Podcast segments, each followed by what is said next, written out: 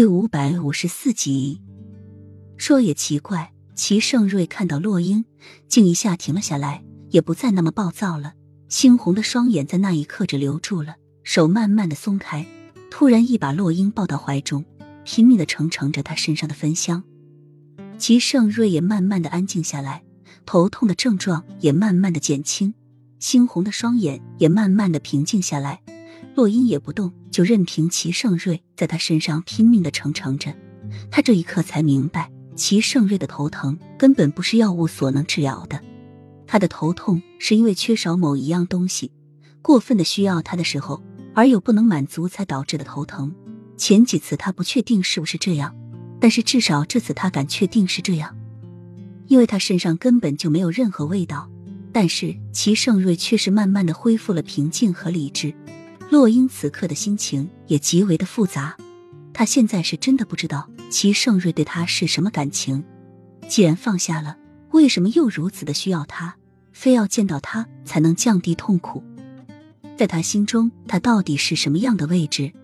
心中装着幼梅，却对他产生了依赖。齐盛瑞抱住洛英瘦弱的身体，深深的埋在洛英的秀发中，吸着她身上的芳香。小戏子见是这样，忙让所有人都退下来了，心中叹道：“皇上这个头疼中，估计也就只能樱花夫人能治好了。樱花夫人才是真正的解药啊！既然如此，皇上不把樱花夫人留在身边呢？”他分明看到皇上眼中的渴望。小戏子不懂得，摇摇头退了下去。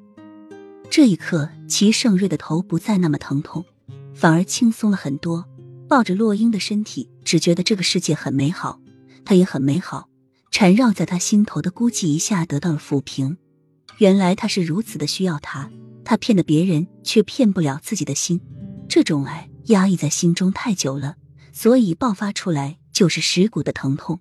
他来到他身边的那一刻，他的痛才慢慢的减轻。直至抱住他，他的痛才在那一刻消失。好了吗？奴婢要回去了。洛英已经明显感觉到齐盛瑞的呼吸恢复了平稳，他的头不再那么痛了。洛英的身体动了下，却换来齐盛瑞更紧的拥抱。